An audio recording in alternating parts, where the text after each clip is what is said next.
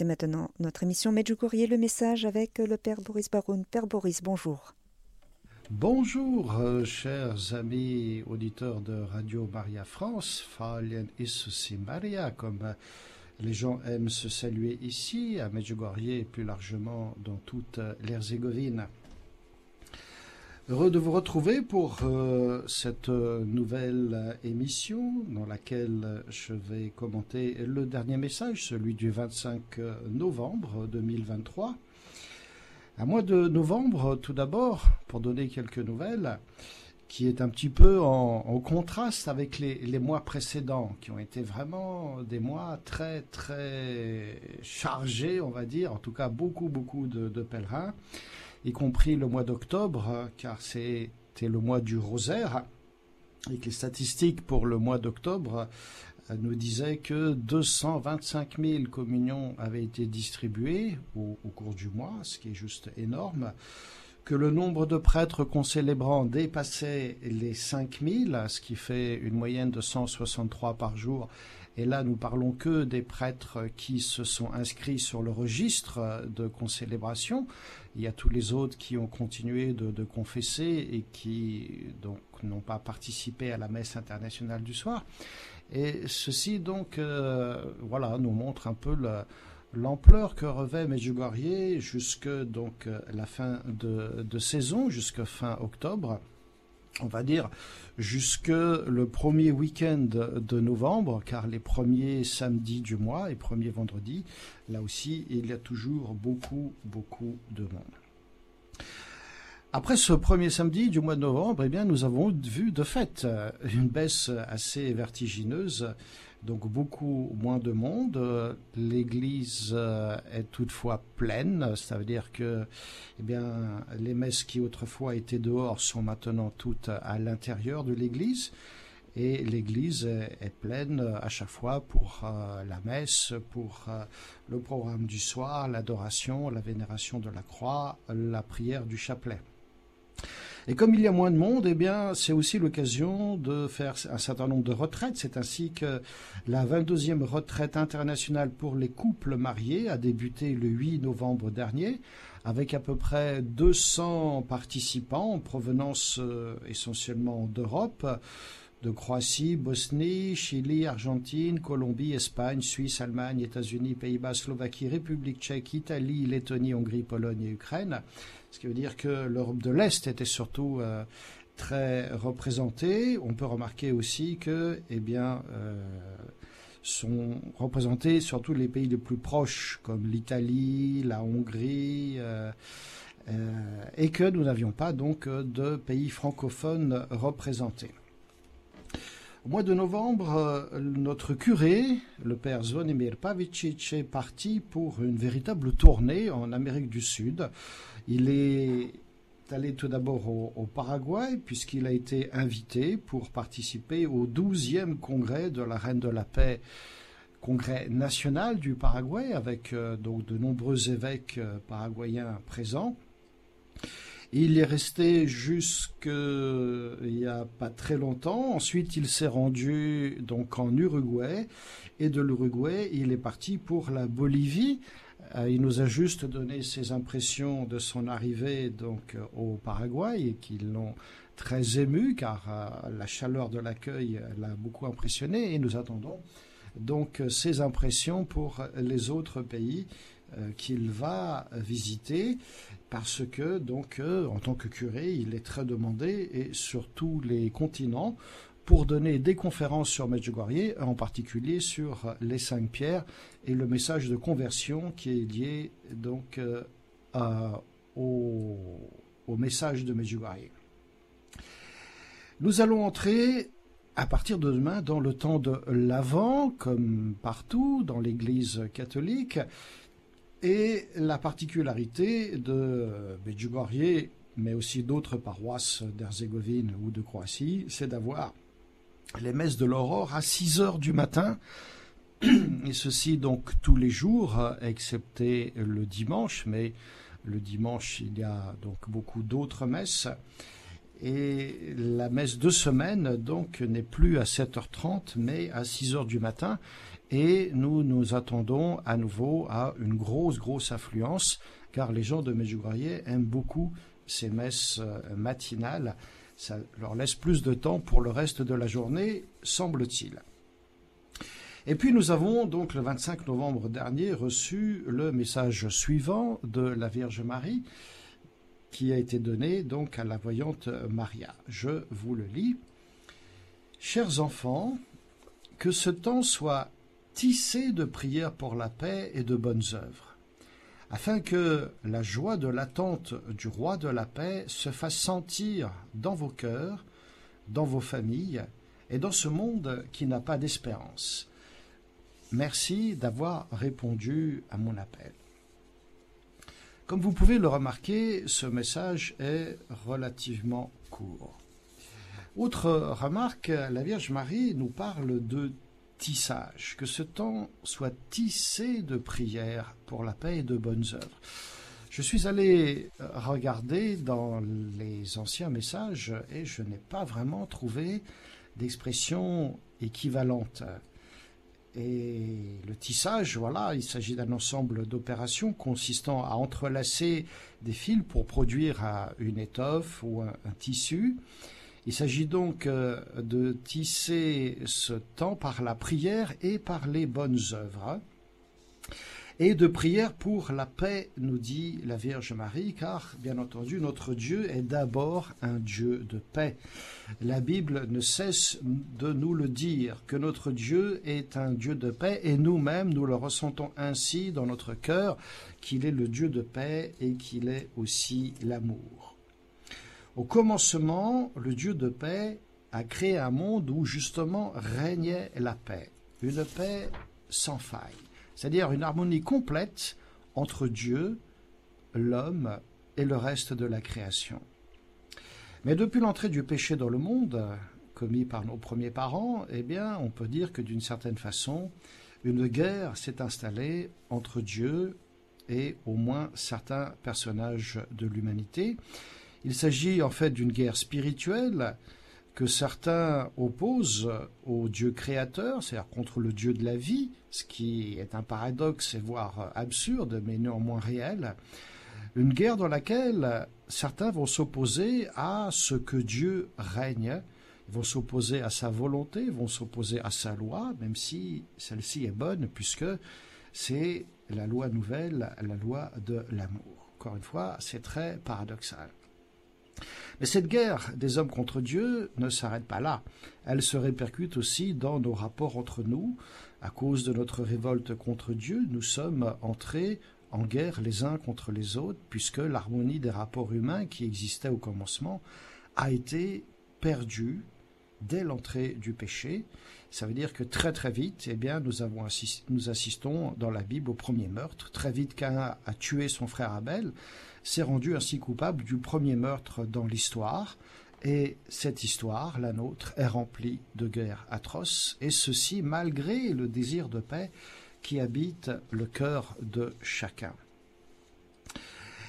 Et nombreux sont ceux qui, alors, en toute sincérité, vont chercher à établir ou à promouvoir la paix dans le monde, mais une telle paix restera impossible à atteindre tant que le monde ne sera pas en paix avec Dieu. La Gospa nous l'a dit dès le tout début des apparitions. Le Dieu de paix, donc, ne commence pas par établir la paix entre les hommes, il commence par établir la paix entre lui et nous, et ceci afin d'aller à la racine du mal. C'est uniquement quand nous avons la paix avec Dieu, c'est-à-dire par son œuvre de réconciliation, que nous commençons à vivre en paix les uns avec les autres. Et pour cela, il a fallu la venue du prince de la paix tel qu'il avait été annoncé par le prophète Isaïe. Je rappelle ce texte fameux, nous l'entendrons la nuit de Noël. Oui, un enfant nous est né, un fils nous a été donné. Sur son épaule est le signe du pouvoir, son nom est proclamé, conseiller merveilleux, Dieu fort, Père à jamais, prince de la paix. Le Dieu Tout-Puissant s'est incarné en Jésus-Christ, c'est-à-dire que la paix a désormais un visage, celui de Jésus. Il est, lui, notre paix, il est aussi celui qui a tué la haine, dit Saint Paul dans l'épître aux Éphésiens. Au chapitre 2, les versets 14 à 16, je vous lis ce passage. C'est lui le Christ qui est notre paix. Des deux, le juif et le païen, il a fait une seule réalité. Par sa chair crucifiée, il a détruit ce qui les séparait, le mur de la haine. Il a supprimé les prescriptions juridiques de la loi de Moïse. Ainsi, à partir des deux, le juif et le païen, il a voulu créer en lui un seul homme nouveau, en faisant la paix, et réconcilier avec Dieu les uns et les autres en un seul corps par le moyen de la croix. En sa personne, il a tué la haine. Le Dieu de paix donc ne se limite pas à nous réconcilier avec lui personnellement, ni à déverser sa paix dans nos cœurs de manière donc individuelle, mais il veut également que cette paix qui vient de lui rayonne à partir de nous et en particulier atteigne toute son Église, tous les croyants et à travers eux donc le monde entier.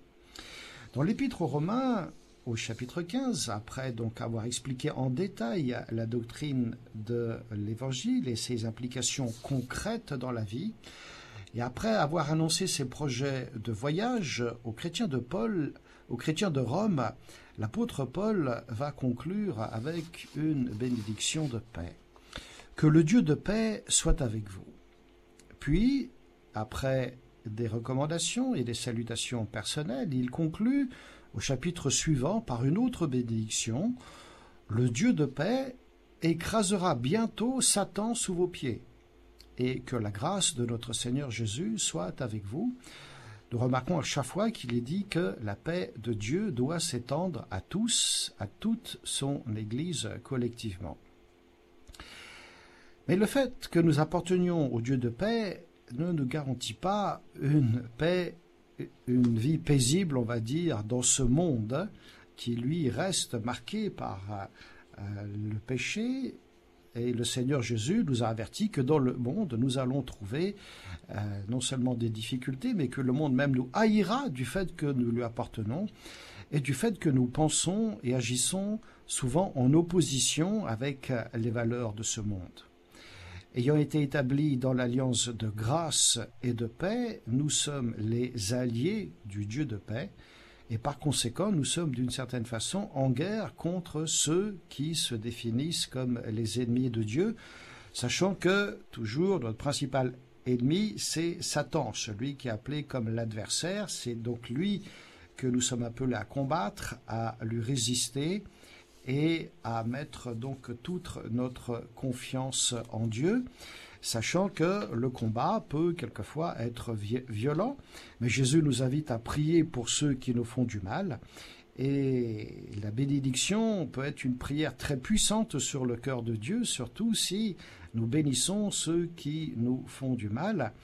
Et je vous invite à retenir la bénédiction que nous lisons le 1er janvier de l'année celle qu'on trouve au, livre des Nombres au chapitre 6, que le Seigneur te bénisse et te garde, que le Seigneur fasse briller sur toi son visage et qu'il te prenne en grâce, que le Seigneur tourne vers toi son visage, qu'il t'apporte la paix.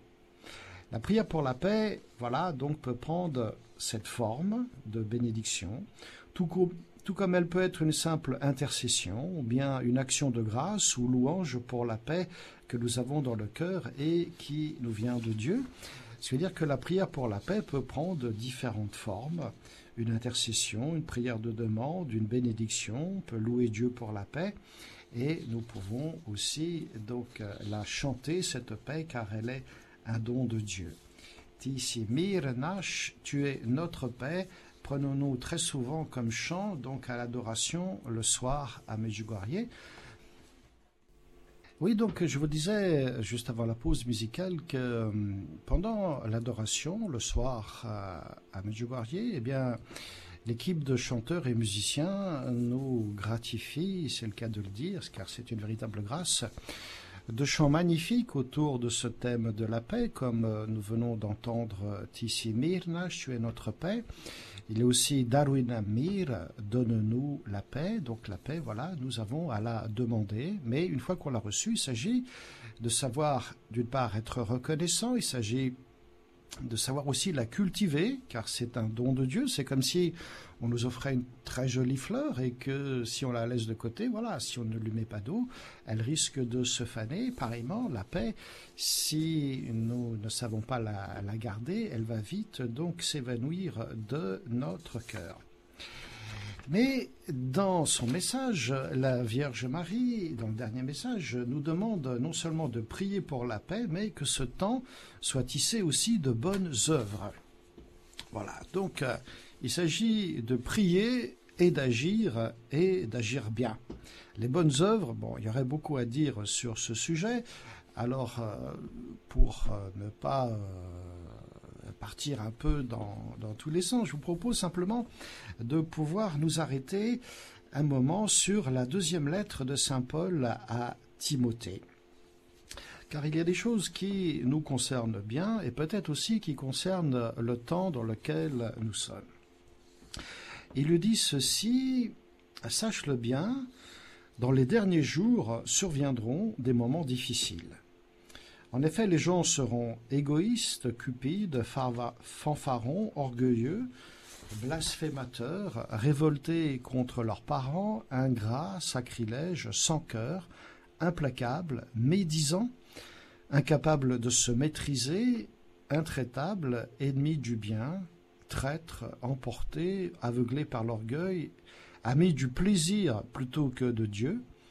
Ils auront des apparences de piété, mais rejetteront ce qui fait sa force. Détourne-toi aussi de ces gens-là. Et juste après, il lui fait la recommandation suivante. Toi, demeure ferme dans ce que tu as appris. De cela, tu as acquis la certitude, sachant bien de qui tu l'as appris. Depuis ton plus jeune âge, tu connais les saintes écritures. Elles ont le pouvoir de te communiquer la sagesse en vue du salut par la foi que nous avons en Jésus-Christ. Toute l'écriture est inspirée par Dieu. Elle est utile pour enseigner, dénoncer le mal, redresser, éduquer dans la justice. Grâce à elle, l'homme de Dieu sera accompli, équipé pour toutes sortes de biens.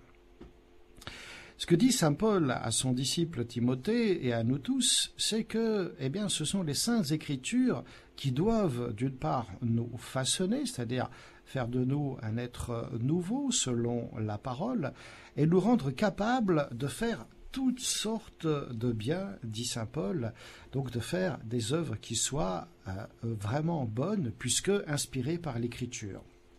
L'apôtre le dit littéralement que l'homme de Dieu qui vit de sa parole est équipé pour l'action qui est bonne, pour de bonnes œuvres.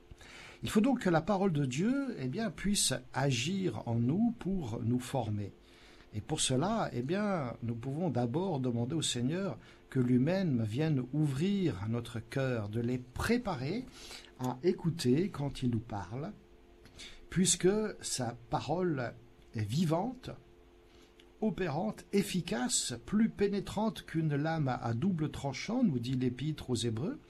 Il s'agit donc de, la laisser agir sur euh, notre conscience en premier lieu pour pouvoir éclairer toute notre vie.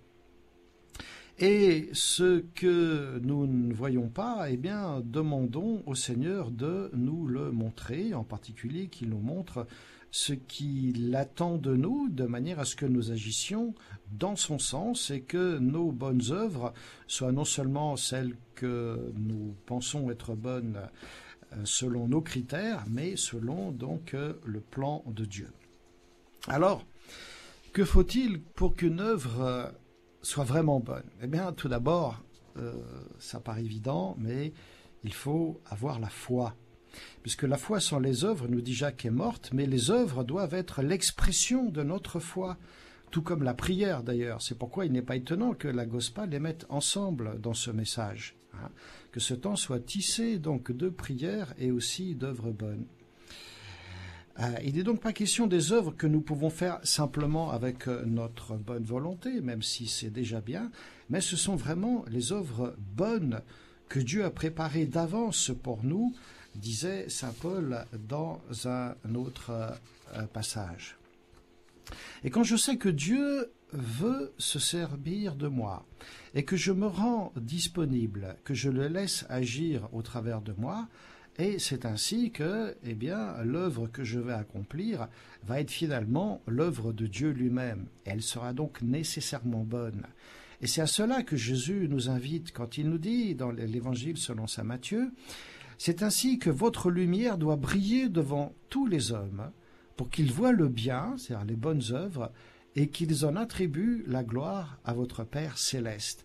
C'est-à-dire qu'ils reconnaissent en vous que c'est Dieu qui est en train d'agir à travers vous par ces œuvres bonnes que vous êtes en train de faire. Et ce que Jésus a dit, c'est ce que lui-même a toujours vécu. Si nous contemplons Jésus, eh bien, nous voyons dans les évangiles qu'il faisait du bien aux hommes parce qu'il est l'amour même incarné, parce qu'il était rempli de compassion euh, envers les hommes, y compris envers les pécheurs. C'est-à-dire, il se souciait d'eux, il se souciait de leurs problèmes. Cela faisait partie donc euh, de son caractère et l'Église doit être motivée par le même amour quand elle fait le bien. Vous voyez, ça veut dire nourrir par exemple ceux qui ont faim. C'est pas la mission première de l'Église et cela ne doit pas la détourner de la prédication de l'Évangile, comme l'ont dit les apôtres au tout début des actes quand il fallait gérer la, répartition des biens qu'ils recevaient. Euh, néanmoins, donc euh, donner à manger à ceux qui ont faim, c'est ce que nous devons naturellement entreprendre par amour et par compassion, parce que c'est tout à fait en harmonie avec la volonté de Dieu. C'est inscrit dans le cœur de l'homme. Et, donc, nos bonnes œuvres, elles doivent être aussi donc le, fruit de notre, avant tout donc, de notre amour envers chacun.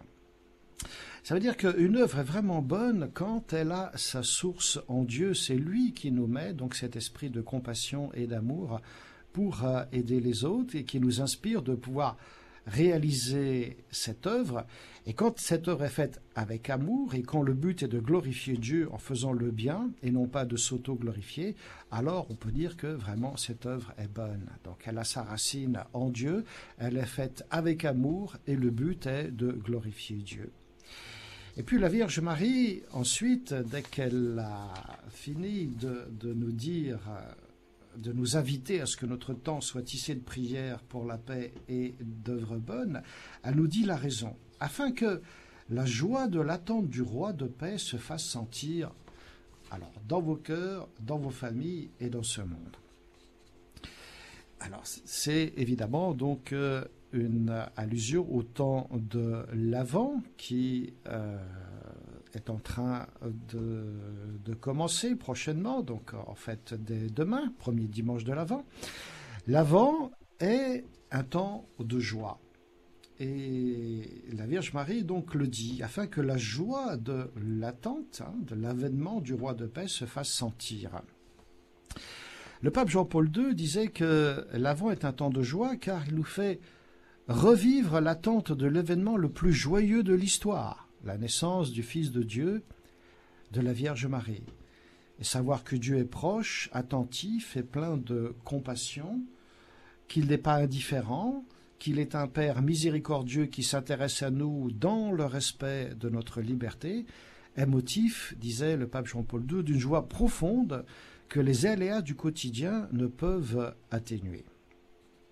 Alors, euh, nous connaissons tous euh, les joies ou tout au moins les plaisirs que peuvent nous procurer certaines attentes, comme l'attente d'une fête, d'un anniversaire, d'un rendez-vous important avec quelqu'un que nous aimons, euh, l'attente des vacances. Nous nous réjouissons à l'avance de la joie que nous aurons, mais nous aurons aussi à faire l'expérience de la durée, puisque si nous avons tout tout de suite, c'est pas du tout la même chose que ce sera pas la même joie que la joie qui viendra après avoir obtenu ce que nous attendons. L'attente, elle peut aussi être une épreuve, comme par exemple l'attente euh, d'un résultat, d'un résultat scolaire, d'un résultat médical, l'attente avant une embauche et quelquefois donc euh, il peut y avoir une déception surtout si euh, il y a beaucoup d'espoir qui avait été mis dans euh, le résultat et que le résultat n'est pas advenu. Et dans notre vie de chrétien, d'une certaine façon, c'est un peu similaire. Nous avons vraiment besoin de vivre pleinement ces temps d'attente, de préparation et d'espérance qui vont raviver notre foi. Et nous avons donc besoin de nous préparer pour la fête. Et pour Noël, c'est un temps d'attente joyeuse. La fête va venir, notre Dieu va venir nous visiter et notre espérance repose sur la confiance en notre Dieu qui nous aime et qui vient nous visiter. Or, le monde manque d'espérance, nous dit la, Gospa. Elle nous l'a dit plusieurs fois, et encore une fois, donc dans le dernier message. Il manque d'espérance et en même temps il recherche la joie. Or, il y a de fausses joies qui débouchent justement plus sur une tristesse, voire sur la déception, quand ce n'est pas sur euh, le désespoir. Et une joie qui serait donc sans espérance, euh, c'est une joie qui est simplement euh, passagère ou alors un simple divertissement, comme quand on a regardé un bon film ou assisté à, la victoire de notre équipe de sport favorite. Et ce n'est pas ça qui comble le cœur de l'homme, qui lui est vraiment avide de la vraie joie, celle qui est le fruit de l'Esprit Saint, comme nous dit Saint Paul, et cette joie que Jésus nous a promis. Il nous a dit, alors votre cœur se réjouira, et votre joie, personne ne vous l'enlèvera. C'est Jésus qui fait cette promesse, et le Seigneur Jésus nous connaît. Il connaît nos vies, il connaît nos épreuves, il connaît nos questionnements, il connaît nos émotions. Pourquoi? Parce qu'il est le bon berger. Le bon berger qui connaît ses brebis, et ses brebis donc le connaissent. Il veille sur nous, sur nos pensées, sur nos cœurs. Les apôtres ont pleuré quand Jésus est mort, mais ils se sont réjouis quand ils ont vu Jésus vivant. Ils se sont aussi réjouis quand il est monté au ciel, c'est-à-dire quand il les a à nouveau quittés, mais parce qu'ils savaient que leur Seigneur entrait dans son royaume. Et le texte des actes dit que c'est tout joyeux qu'ils sont revenus à Jérusalem, et ils étaient encore plus heureux quand ils ont reçu l'Esprit Saint. Et je vous laisse imaginer la joie qu'ils ont dû avoir quand ils ont vu que par l'Esprit Saint, ils faisaient les mêmes œuvres que Jésus. Et Jésus, dans l'Évangile, a dit, vous en ferez même de plus grandes encore, car je retourne vers mon Père. Ce qui veut dire que la joie de notre Père, c'est de nous communiquer son Esprit Saint en abondance pour que nous fassions ces mêmes œuvres que celles qu'a faites Jésus lui-même. Et donc euh, euh, l'espérance, elle, elle est toujours accompagnée donc d'une joie quand ce que nous attendons s'est réalisé. Sinon, c'est pas vraiment une, une, une espérance, c'est une, une espérance qui serait amputée en quelque sorte de la joie et ce serait juste un, un optimisme. La joie et l'espérance vont nécessairement de pair et l'Église nous dit que notre attitude chrétienne doit être celle de joie et espérance à la fois. Donc, euh, et ainsi, euh, la joie va rendre l'espérance forte et l'espérance va même fleurir dans la joie. C'est pour nous, en tout cas, en ce temps, la joie d'être bientôt visité par notre Seigneur Jésus-Christ. La venue de Jésus, le Messie, constitue donc euh, une visite de Dieu dans le monde. C'est comme ça, en tout cas, que euh, déjà, le vieillard Zacharie chantait dans son cantique. Il disait que le Dieu d'Israël visite et rachète son peuple, surtout que pendant des siècles, le peuple juif avait en quelque sorte dépéri, il avait même fini par penser que Dieu s'était retiré parce qu'il n'y avait plus de prophètes. Ah, l'esprit de prophétie donc avait cessé, Israël était tombé entre les mains de Rome, et donc je vous laisse imaginer un peu le désarroi qui a dû être le leur. Ils n'ont plus de royaume, ils n'ont plus de prophètes. qu'est-ce qu'il leur reste? Donc pas vraiment de quoi se réjouir. Mais, mais, les personnes pieuses en Israël attendaient cette visite de Dieu. Elles attendaient donc dans l'espérance. Saint Luc, euh, dans son évangile, nous dit qu'un vieil homme, le pieux Siméon, attendait la consolation d'Israël. De même, quelques versets plus loin, la prophétesse Anne, une femme de prière qui ne quittait pas le temple, attendait, nous dit le texte, la délivrance de Jérusalem. Voyez, le peuple en attente qui attend avec espérance, avec foi et avec joie.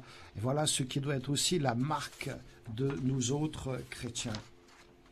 Donc ce furent des jours où les attentes étaient grandes, hein. la visite tant attendue de Dieu était sur le point d'avoir lieu. En effet, il était sur le point d'arriver, mais il arrivait d'une manière que personne n'attendait. Et c'est un peu pareil aujourd'hui. Il vient encore. Nous attendons la venue de Jésus, donc vrai Dieu et vrai homme, parole de Dieu incarné, c'est-à-dire qui vient nous délivrer les paroles de vie. Je suis venu, disait Jésus, pour que mes brebis aient la vie et qu'elles aient la vie en abondance. Nous devons donc euh, préparer activement le chemin du Seigneur, ce qui veut dire aplanir sa route, comme nous l'entendrons pendant ce temps de l'Avent, et ceci pour mieux l'accueillir. Il s'agit aussi de savoir nous alléger peut-être de tout ce qui peut être un peu superflu dans nos vies. Il s'agit surtout de lui faire de la place dans notre cœur. Et comme le recommande l'ange Gabriel à la Vierge Marie, eh bien nous aussi, soyons sans crainte, quel que soit donc euh, notre entourage euh, ou quel que soit l'état du monde d'aujourd'hui, hein, qui de fait n'a pas d'espérance, mais nous, nous sommes justement des hommes et des femmes d'espérance, et nous nous souvenons que rien n'est impossible à Dieu. Que ce Dieu de l'impossible donc vienne d'une part donc visiter chacun, chacune d'entre nous, chers amis auditeurs, qu'il vienne aussi donc euh, nous combler de ses bienfaits nouveaux et qu'il nous donne avant tout donc la paix du cœur pour que nous puissions chacun en rayonner et que nous devenions aussi des artisans de paix, un peu comme le souhaitait donc saint François dans la prière qu'on lui attribue, Seigneur fais de moi un, artisan de paix. Que la Gospa, la reine de la paix, donc euh, vienne d'une part nous aider à ouvrir pleinement notre cœur et surtout donc euh, qu'elle vienne faire de nous des témoins et des apôtres de son amour euh, et de la paix de Dieu. Chers auditeurs de Radio Maria, vous écoutez l'émission Medjugorje, le message avec le Père Boris. Père Boris, donc concernant ce tissage entre prière et bonnes œuvres. Euh, alors vous avez cité Saint Jacques qui, qui dit Montre-moi ta foi qui n'agit pas et je te montrerai ma, foi qui agit. Et en même temps, on pense à cet épisode de, l'Évangile où euh, il y a Marie qui est au pied, de, au pied du Seigneur et, Marthe qui, euh, qui s'occupe du, du, service. Donc comment comment concilier Quels conseils pouvez-vous euh, nous donner pour euh, concilier justement cette euh, nécessité du service qui justement peut, c'est ainsi que peuvent se traduire également les, bonnes œuvres et, et l'appel à, la prière? Alors justement, hmm, pour répondre à votre question, je pense que le verbe utilisé par la Vierge Marie est tout à fait fondamental. il s'agit que ce temps soit tissé Hein, donc il nous faut bah, plusieurs fils pour pouvoir tisser. Il nous faut celui de la prière, il nous faut celui donc des, bonnes œuvres. Je m'étais juste permis de, rappeler que la prière peut prendre différentes formes. Pareillement, les bonnes œuvres peuvent prendre différentes formes. Mais ce à quoi donc nous devons, je pense, particulièrement veiller, c'est que tout soit réalisé vraiment dans l'esprit du Seigneur et de manière à vouloir lui plaire. Parce que sinon, on peut simplement se complaire, soit dans la prière, soit dans les bonnes œuvres. Et finalement, Dieu n'est pas glorifié dans tout ça. Et l'attitude de, Marie à Béthanie que, que vous citez, elle est justement celle qui est assise en train d'écouter le Seigneur. C'est-à-dire que son cœur est entièrement ouvert. Elle est prête à se laisser façonner par sa parole, à boire ses paroles, comme on le dit. Et, donc, elle est prête à agir en conséquence. ce que sa sœur Marthe, qui est une grande sainte aussi, hein, n'a pas perçu sur le moment. C'est-à-dire qu'elle était, elle, accaparée par le service et donc par une œuvre bonne, au point qu'elle passait à côté donc des paroles de vie que le Seigneur voulait donc lui adresser. Et c'est la raison pour laquelle le Seigneur le lui dit sous la forme d'un doux reproche. Et elle lui dit que c'est sa sœur qui a choisi la meilleure part. Sa sœur donc dont nous savons combien la vie a été entièrement transformée par justement la puissance de la parole de Jésus d'une part, et d'autre part par son amour miséricordieux. Alors, pas, de questions d'auditeurs pour l'instant. Est-ce que vous souhaitez peut-être ajouter quelque chose sur, euh, ce message du, du 25 novembre?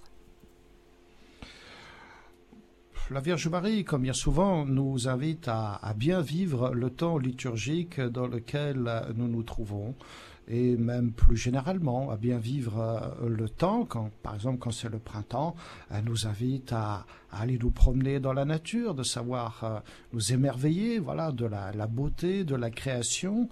Euh, C'est-à-dire que Dieu nous parle à travers euh, différentes manières et nous met cette joie dans le cœur.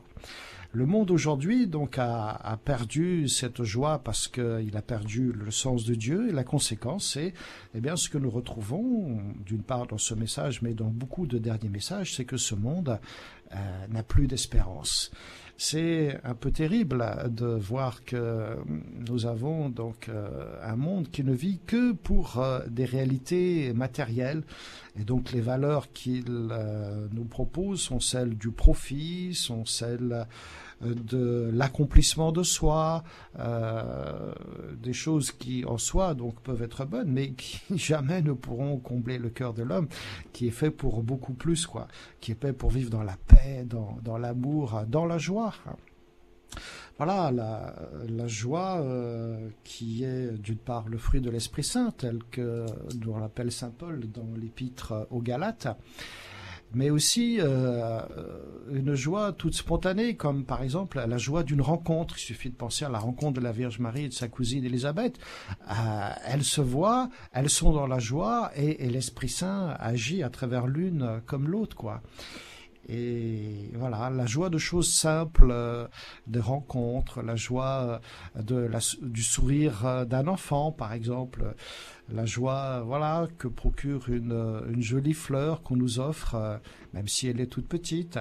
Euh, il y a tellement de, de, belles choses dans la vie pour lesquelles il faut savoir, d'une part, se réjouir, mais aussi rendre grâce au Créateur. Je pense que si nous vivions plus dans l'action de grâce et dans la bénédiction, eh bien, euh, voilà, déjà ça, ça interrogerait beaucoup d'autres, notre monde qui pourrait plus facilement retrouver donc le, sens de Dieu et avoir plus de, de joie et de vie. Voilà, chers amis auditeurs, eh bien, donc, euh, je me permets de terminer par euh, une bénédiction. C'est celle que nous avons entendue et qui a été reprise aussi par saint François, qui a su faire sienne donc certaines prières, certains passages de la Bible.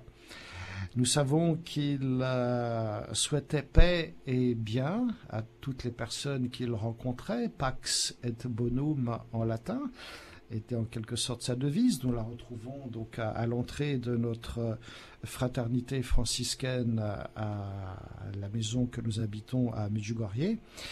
Et euh, quand le frère Léon avait quelquefois un doute, eh bien saint François lui donnait cette parole de bénédiction tirée donc euh, du livre des Nombres au chapitre 6. Que le Seigneur, chers amis auditeurs, vous bénisse et vous garde.